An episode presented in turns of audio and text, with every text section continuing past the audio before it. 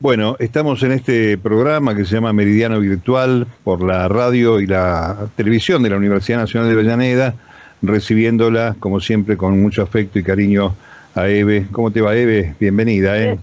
¿Qué tal, Mario? ¿Cómo andas? Bien. trabajando, trabajando, grabando, haciendo todo un poco. ¿Sabés que estaba este, pensando este, mientras preparaba qué cosas charlar siempre gratamente con vos? Que hace cinco años a poco de andar el gobierno de Macri, se conmemoraban los 40 años del golpe de Estado, de la gran tragedia argentina, el golpe cívico-militar eclesiástico, y, este, y eran tiempos que habíamos advertido que venían fuertes, bravos, así fueron. Hace cinco años ya de eso, ¿qué, qué experiencia crees que dejó y qué es lo que falta para recuperar la vida más o menos normal más allá de la pandemia? Nosotros de que llegó Macri del primer día dijimos lo que era. Por eso tomamos la plaza, por eso no lo dejamos pasar por la plaza de Mayo. Dijimos, no lo vamos a dejar pasar al tipo ida y vuelta por la plaza, que el tipo es un, represor. Oh, se armó un lío bárbaro con eso, pero bueno. De entrada ya nos pusimos de frente, ¿viste? Y lo que dejó Macri, yo creo que lo malo del macrismo es que no hay vacuna. La pandemia por suerte tenemos una vacuna, tenemos una esperanza. Pero los fachos, los que vienen de los yanquis, del capitalismo salvaje que mata de hambre, eso no hay vacuna contra eso. No hay vacuna porque no hay, no hay una fortaleza que diga, bueno, esta es la vacuna. Ellos hacen campaña, campaña, campaña, nosotros estamos, no sé qué estamos discutiendo, si vienen tres millones, medio millón. Yo entiendo que lo de la vacuna es importantísimo, que no hay que dejarlo todo, pero parece que, que no, me parece que hay que poner otra gente para que hable de la vacuna y un grupo de políticos se tienen que estar preocupando de hacer un poco de propaganda para ver si le ganamos, porque si no, ellos están ganando mucho terreno, mientras nosotros estamos discutiendo a quién ponemos en el Ministerio de Justicia durante una semana, a quién, qué es el a ese famoso que lo vamos a sacar, no lo vamos a sacar. Sí. Y, y ellos nos pasan por arriba, ¿viste? Yo siento que nos caminan por acá.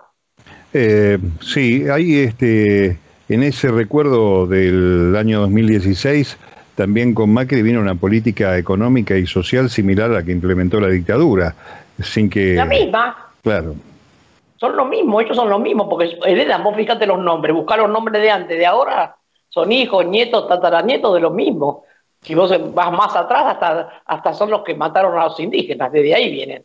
Entonces, no, no, eso no van a cambiar. No hay vacuna contra eso. La única vacuna es, que el pueblo esté bien organizado, darle bola al pueblo, escucharlo un poco más, este, no escuchar siempre a los demás arriba. Hay muchos, muchos más abajo que nunca se los escucha. Y yo creo que tenemos todos derecho a que nos escuchen. Y que nos escuchen porque hay cosas que no están bien. Entonces, todo eso de los precios.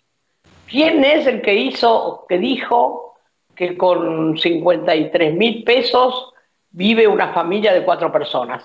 Ese nunca fue al supermercado.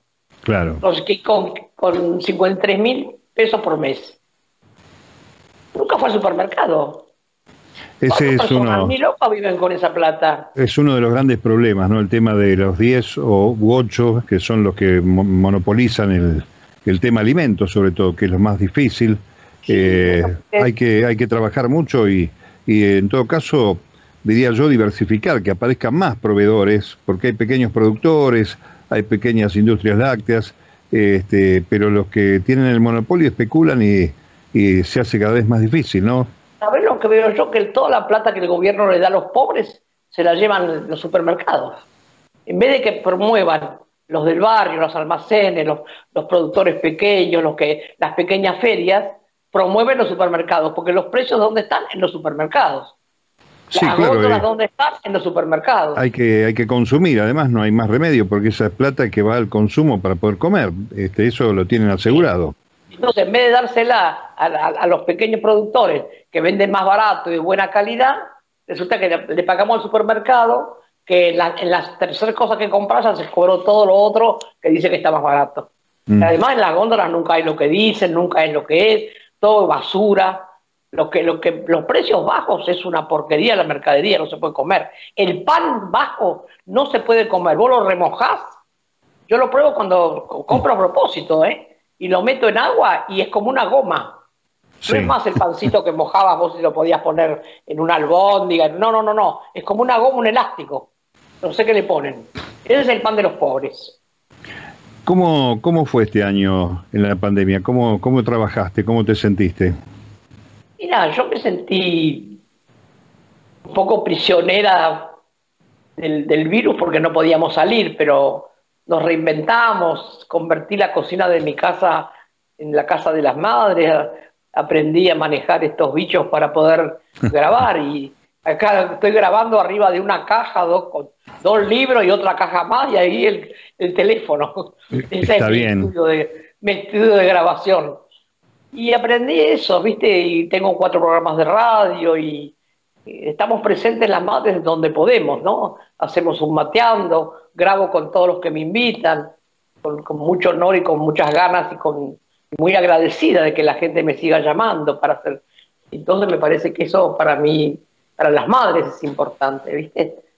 Así que las madres estamos todas vacunadas ya, la primera dosis, así que estamos contentas porque bueno, también es un reaseguro para poder salir un poquito más, no del todo, pero bueno, algo más. Bueno, y también las marchas, ¿no? En la virtualidad, porque todos tuvimos que aprender, así que no hay, no hay un jueves que no haya habido, aunque sea virtualmente, esa esencia, ese espíritu permanente de la Plaza de Mayo, ¿no? Y yo hago los jueves de, desde la cocina. Yo les digo a todos que el discurso con olor a sopa no es igual que el de la plaza. Claro. El olor a sopa no sale igual. Pero bueno, tratamos de que salga.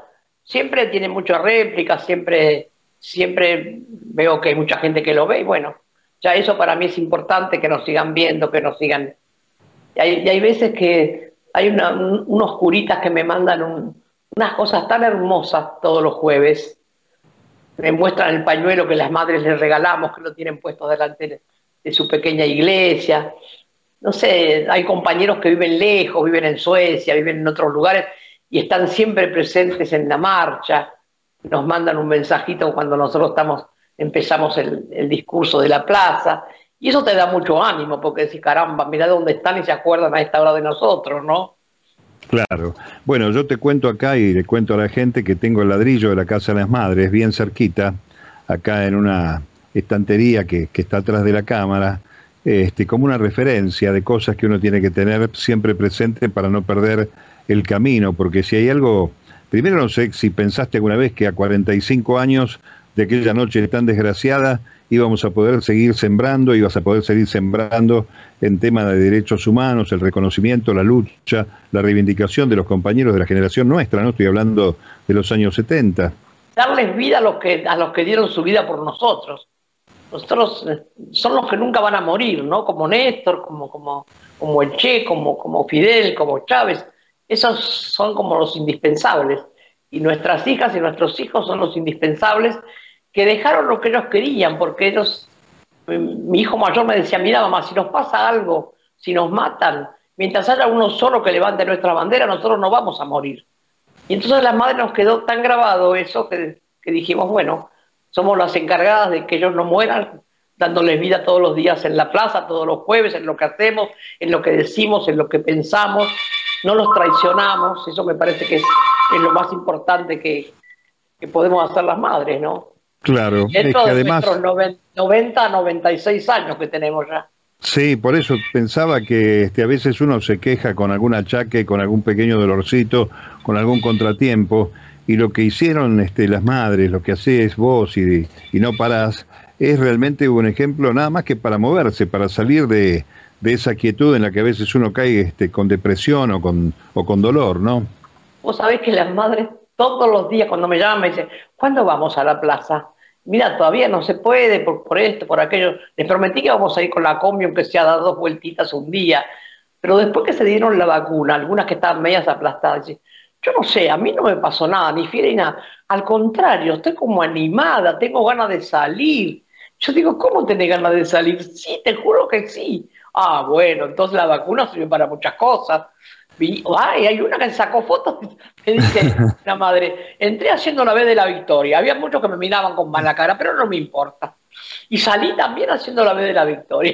Está bien, está bien. Hizo política cuando la llevan a vacunar.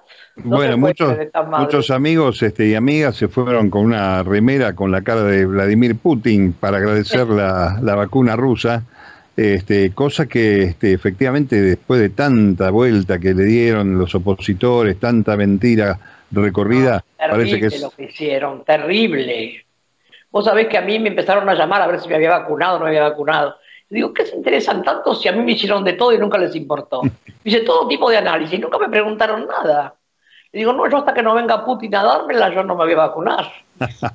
Fantástico. Claro. Fantástico. Bueno, y este y cuando tengan la segunda dosis son capaces de salir las madres a la plaza. Sí, somos capaces. Me parece que vamos a salir antes. ¿eh? Una vueltita la voy a llevar porque ya me dijeron, una me dijo, a mí me dijeron que con la primera dosis tenemos el 67% de que no nos vamos a contagiar.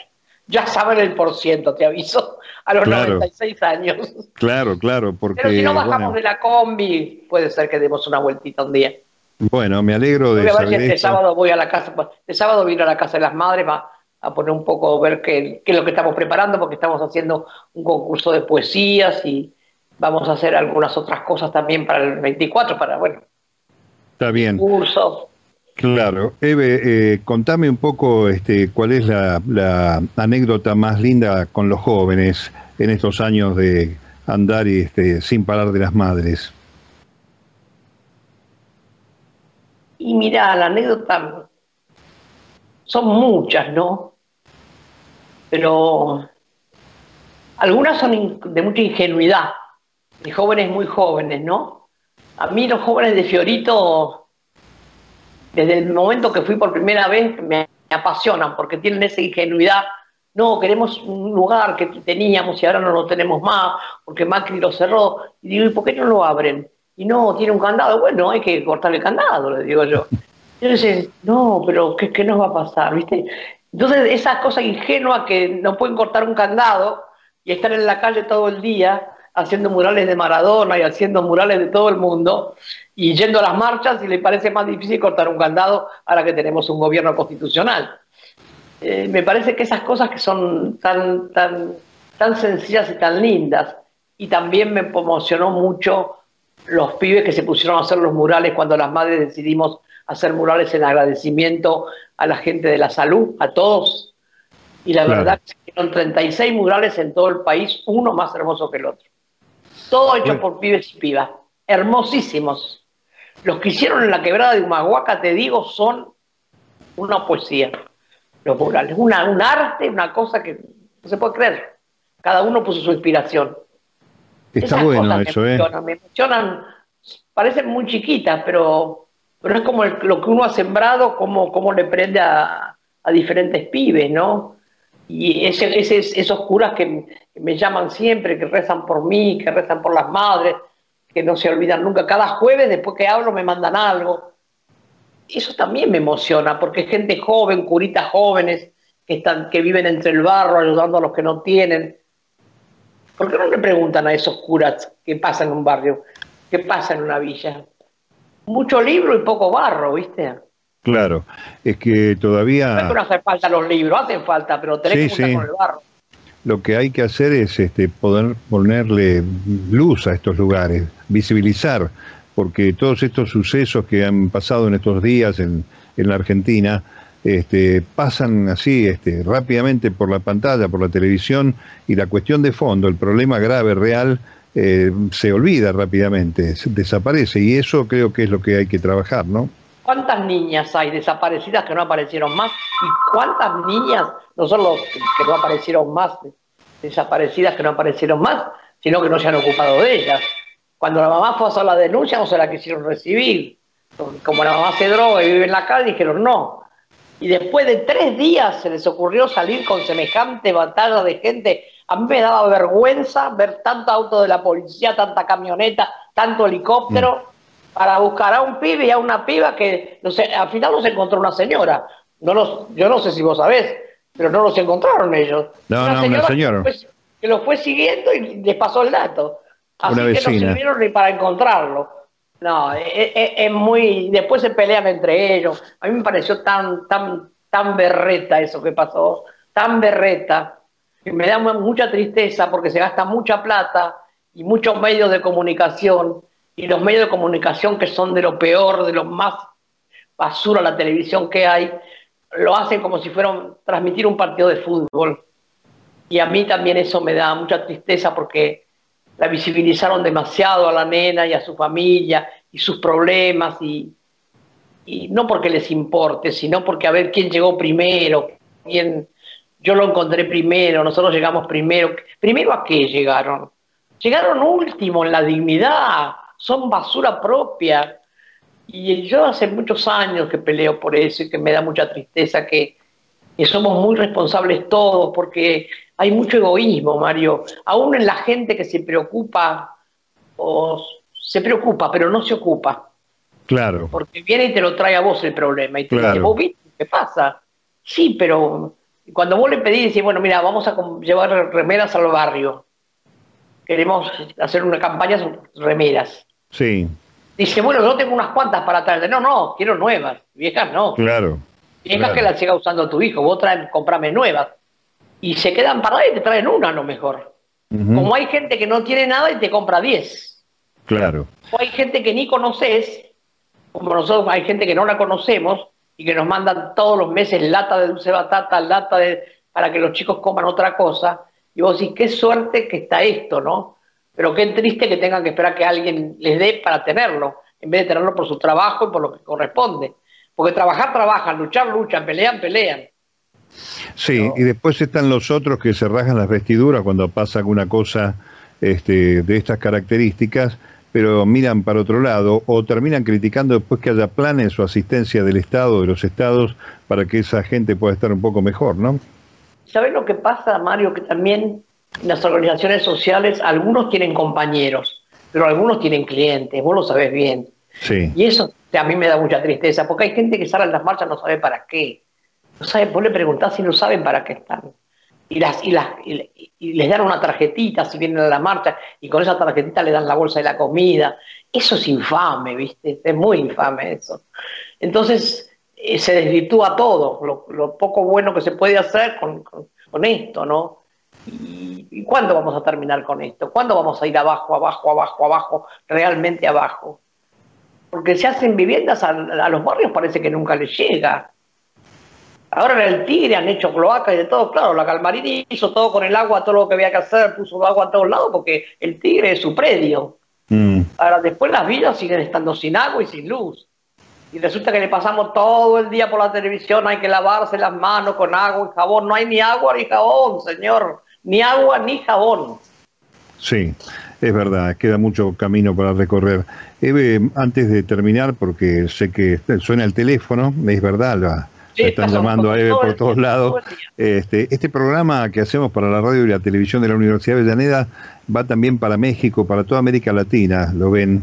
Así que este, para mí es un placer siempre charlar y, darte este abrazo imaginario por la virtualidad.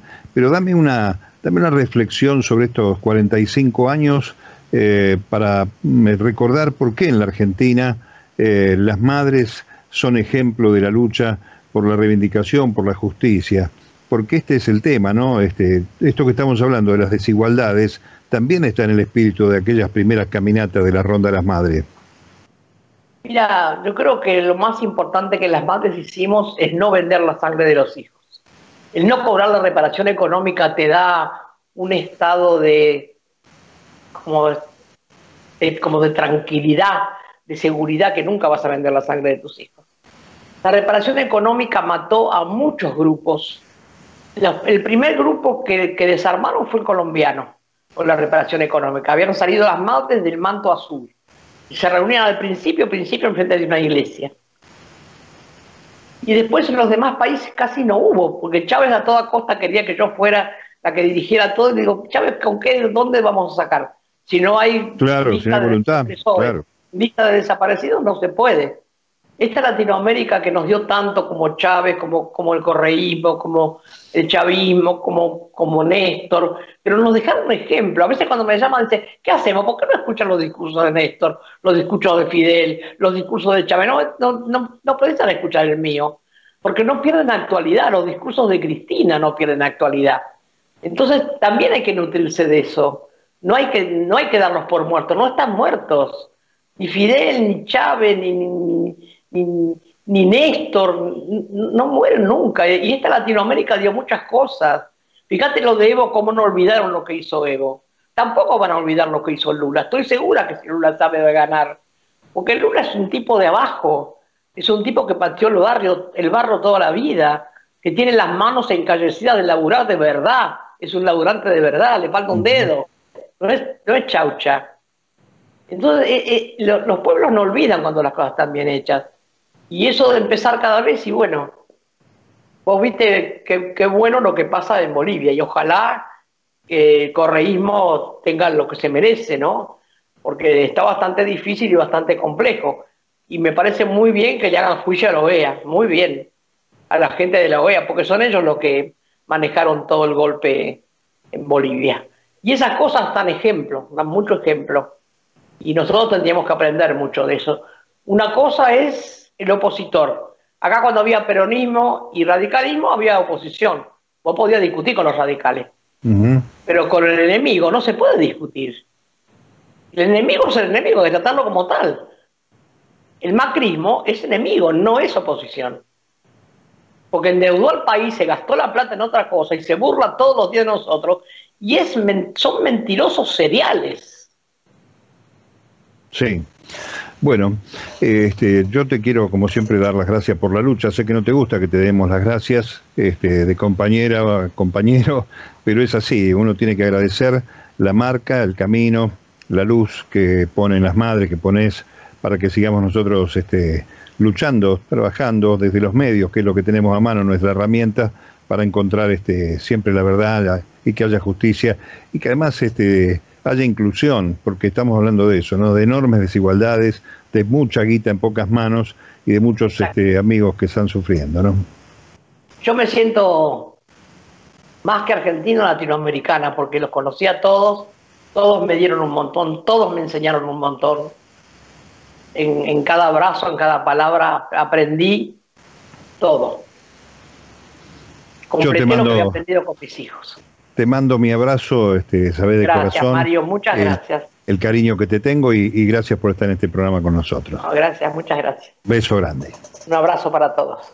Gracias.